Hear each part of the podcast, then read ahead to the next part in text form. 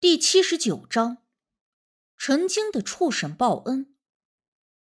回了餐馆之后，周顺找了个借口，把周婶子给拉了出去，让我和周大宝可以单独说说话。周大宝看到他爸妈出去，一点反应都没有，没哭没闹的，还一脸警惕的盯着我，完全不像是一个七八岁孩子应该有的反应。过了早餐时间。这会儿餐馆里面没有什么人了，老板坐在柜台后面抽着烟。我把包子往周大宝面前推了推：“你没有吃早饭吧？”周大宝不动。你放心，没下毒。我说着就夹了一个包子，咬了一口给他看。你想要干什么？周大宝扫了一眼那包子。没吃，却终于主动的开口问道：“不是我想要干什么，应该是你想要干什么？”我笑眯眯的看着他说：“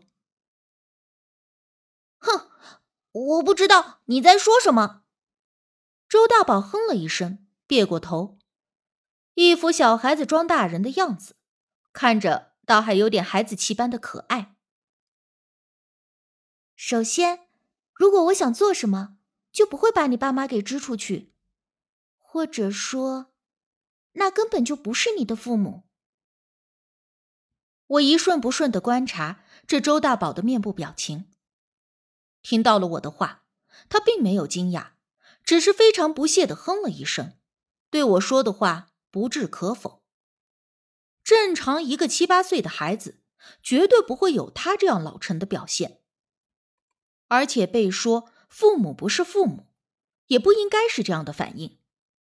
见到他这个样子，我就更加确信了心中的猜想。我奉劝你少管闲事，把我惹急了，没你好果子吃！哼！周大宝哼了一声，威胁我：“哟呵，你这个头不大，口气可不小。我告诉你。”我还就喜欢挑战高难度，你信不信？我现在就去告诉你的爸妈，你到底是个什么东西！我也故作严肃的吓唬他。你敢？周大宝一听这话，立刻就变得有些激动。那你试试，看我敢不敢？我把那两枚铜钱在手中掂量着，哗啦哗啦响。周大宝的眼神死死的盯着我的手，警惕的身子后倾。你以为你那两个破铜钱就能对付我？周大宝的表情明明是畏惧，但嘴上却一点都不肯吃亏。那你倒是试试看，我究竟能不能对付得了你？我故意笑眯眯的气他。周大宝一时间没话说了，看着我，似乎在衡量我到底有几斤几两重，而我也毫不退惧，拿出了一副胸有成竹的模样。我俩差不多对视了能有一分钟，周大宝用力的抿了抿嘴，忽然开口说道：“你说吧，你到底想怎么样？说说你的事。”我顺势收了手中的铜钱。我没什么好说的。周大宝又哼了一声，我瞪了他一眼，立刻站起身来就要往外走。周顺夫妻还等在门外，时不时的朝我们这边看过来。周大宝立刻一把抓住了我的手腕：“你别走！”他话没说完，突然倒吸了一口凉气。一把收回了手，用力的甩了甩。我看到他的手掌似乎红了一片，不知道发生了什么事。你到底是个什么东西？你还要来对付我？我看你才最应该被收掉。周大宝搓着手掌，气急败坏的说。我疑惑的看了看自己的手腕，上面有几条微微发红的指印。但并没有什么异样的感觉。可周大宝的手明显受了伤，难道是被我所伤？为什么？之前我也对付过邪祟，而且就在前天还和孙阿姨身上的过路鬼硬碰硬来着。当时也有过肢体接触，可是并没有能够伤到对方。难道这是因为这周大宝的特殊？外头的周顺夫妻看到我俩发生了什么事，立刻就要冲进来。我对其摆了摆手，笑了一下，表示没事。二人这才止住了脚步。随后，我又回到了座位上，看着周大宝：“你说这话是什么意思？你的手怎么了？”这次，周大宝倒是痛快的一伸手。我一看他那手掌，像是被烫伤似的。红了一大片。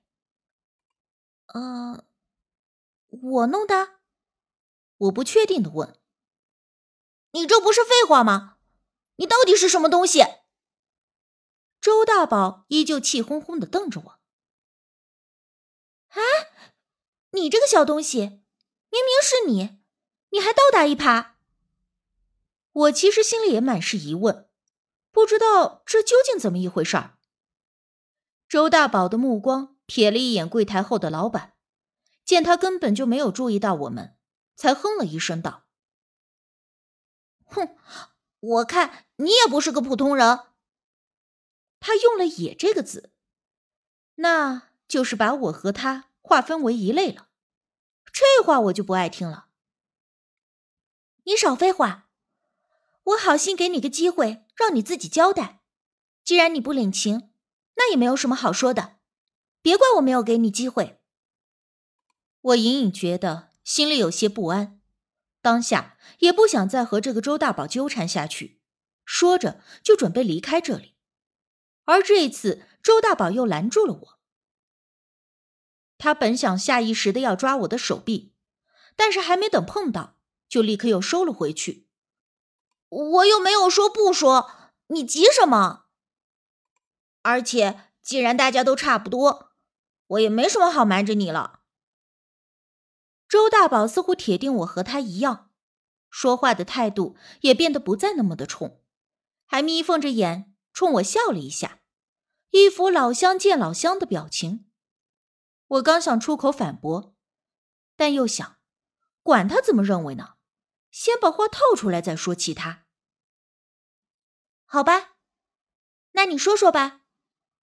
我准备耐着性子听他叙述事情的经过，但是谁知道这小东西直接一句话就给我概括了。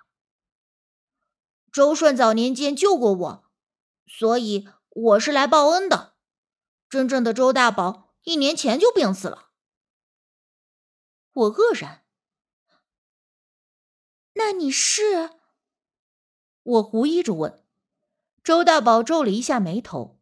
犹豫着伸手按在了我的额头上，但只一瞬间就收了回去。而就在那短暂的一瞬间，我看到了他的真身。啊！你竟然是……我难以置信，还有点哭笑不得。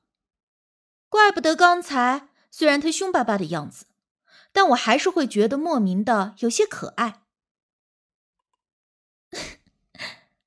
狐黄修成精的，我也见过不少，但是没见过你这样的。知道他真身后，我有种想要伸手摸摸他的头的冲动。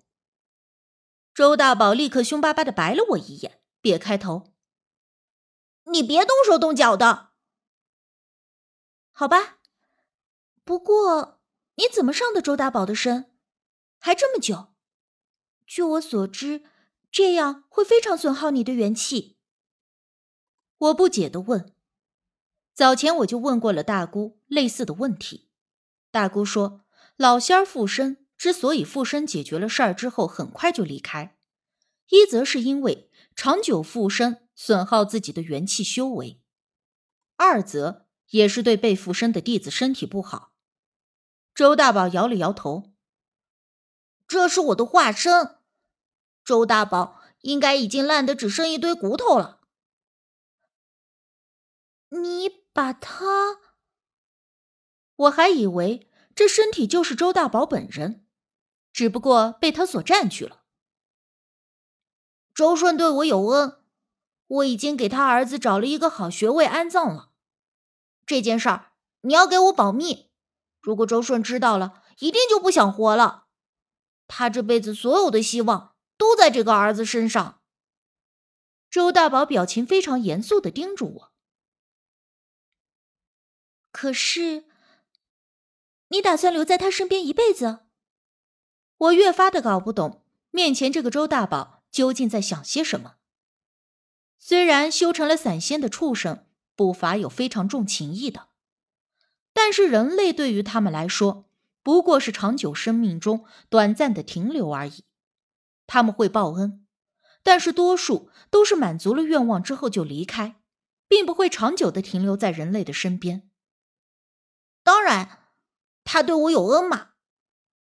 周大宝非常笃定的点了一下头，似乎这是他从来就不需要去考虑的事儿，因为他已经确定了要这样做。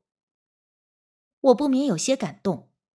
要知道，散仙最重的就是修为，因为他们并不是正仙那样，先天生下来就有仙根，而是全凭着自己的努力修为，这其中吃尽了世间的苦头历练。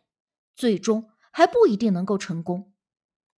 这些过程远非常人所能够想象得到，而周大宝却愿意为了报恩，暂时放弃自己的修为，一直留在周顺的身边。或许会陪伴到周顺离开这个世界。这样的重情重义，使得我对他心生敬意。唉，周顺可真幸运。